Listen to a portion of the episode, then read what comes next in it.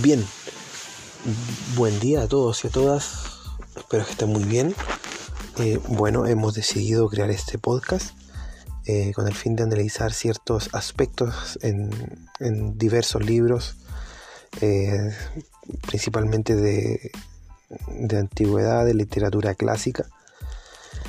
Y bueno, el primer análisis que haríamos será en torno a un canto, el canto número 12 de del libro La Odisea, ¿ya?